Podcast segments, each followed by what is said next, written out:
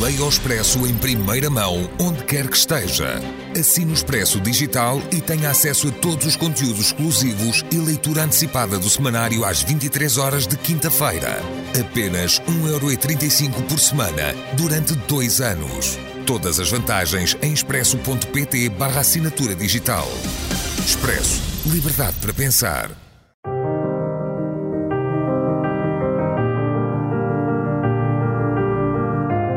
Desastres naturais.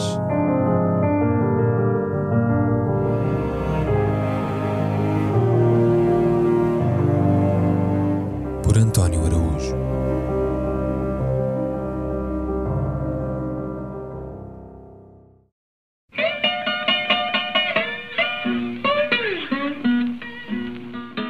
Herói da Segunda Guerra, advogado dos direitos cívicos dos afro-americanos, alvo do ódio do Ku Klux Klan, Johnny Jones Sr. morreu há dias, com 102 anos, mas permanece vivo na memória deste mundo. O que dele mais se ouviu, no funeral e depois, foi que nunca tivera medo. Foi um homem de coragem e, na verdade, várias vezes teve a morte a rondar-lhe ao perto. Combateu nas praias da Normandia, nas florestas das Ardenas, sofreu racismo na pele e no corpo, salvou-se das bombas do clã, foi espancado pela polícia, mas nada disso o fez desistir da sua luta por um mundo melhor e mais justo. Morreu há dias num lar para veteranos em Jackson, Louisiana. Tinha 62 anos. Johnny Henderson Jones Sr. nasceu a 30 de novembro de 1919 em Laurel Hill, Louisiana, freguesia do West Feliciana, mesmo junto à fronteira com o estado do Mississippi, sul profundo, portanto.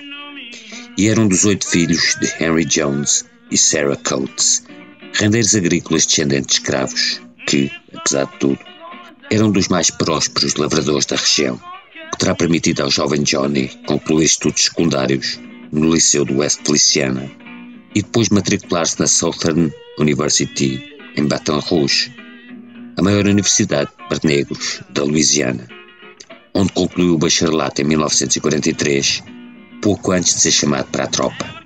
Aí foi colocado no Port Battalion, inteiramente composto por afro-americanos, qual, integrado na 6 Brigada Especial de Engenharia, se destacaria na invasão da Normandia. Jones foi o primeiro negro com a patente de subtenente, warrant officer, na história das Forças Armadas dos Estados Unidos e tinha por missão comandar uma unidade responsável por levar e descarregar equipamento e munições em Omaha Beach, palco dos confrontos mais sangrentos do dia D. Tantas décadas envolvidas, ainda hoje não se sabe o número exato de baixas no setor Omaha, de longe o mais martirizado de todos.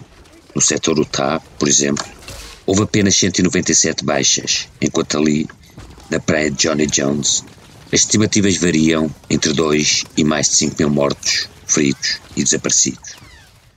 Jones escapou por um triz, mas foi ferido com gravidade. Primeiro, quando o navio em que seguia embateu numa mina, o que o fez voar pelos ares e lhe provocou uma séria lesão nas costas para o resto da vida. Depois, quando foi trespassado no pescoço por estilhaços de bala disparados por snipers alemães. Ainda assim, manteve-se em combate e participou na Batalha de Bug, daquela que foi a maior batalha que o exército americano travou em toda a história e uma das mais sangrentas, com 89 mil baixas e 19 mil mortos. Mas que debelou a ofensiva das Ardenas, a maior movimentação de tropas nazis na frente ocidental em toda a Segunda Guerra. Temos uma dívida de gratidão para consigo, quer pelos sacrifícios que fez na Segunda Guerra, quer por ter sido um modelo para os afro-americanos que aspiram a servir o seu país disse o general James McConville, chefe de Estado-Maior dos Estados Unidos, na cerimónia em que Jones foi galardoado com o Purple Heart, mais antiga condecoração militar americana, só concedida aos mortos ou feridos em combate. A distinção, no entanto, pecou por tardia, pois só foi atribuída em 26 de junho de 2021, 77 anos depois do jovem subtenente ter lutado com bravura na Normandia e nas Ardenas, de onde regressou para novos combates colocado em Camp Shelby, uma base militar no Mississippi, logo deparou com a segregação entre brancos e negros, tendo sido alvo de frequentes insultos racistas e impedido de prosseguir carreira castrense.